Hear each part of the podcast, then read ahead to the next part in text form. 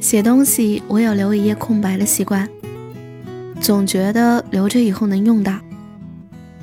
录电台前这段话，我拿了一个牛皮纸包装的新本子起了个稿，想要录陪安东尼度过漫长岁月这个电台，是因为我在读陪三黄的时候，书里第三十五页写了这样一段话。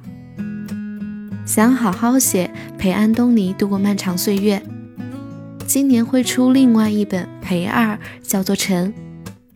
现在设想的是，陪安东尼度过漫长岁月会一直写下去，几年写一本。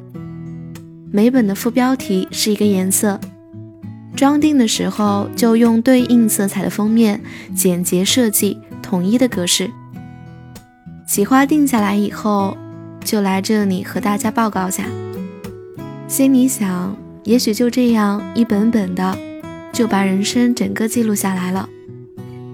想象着将来书架上一排彩虹一样的颜色，觉得很充实。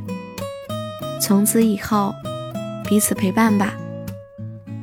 所以我也会一直录下去。想象着老了以后，坐在摇椅上，闭着眼睛。听着彩虹一样颜色的文字，那样的日子一定很温柔。所以从今以后，彼此陪伴吧。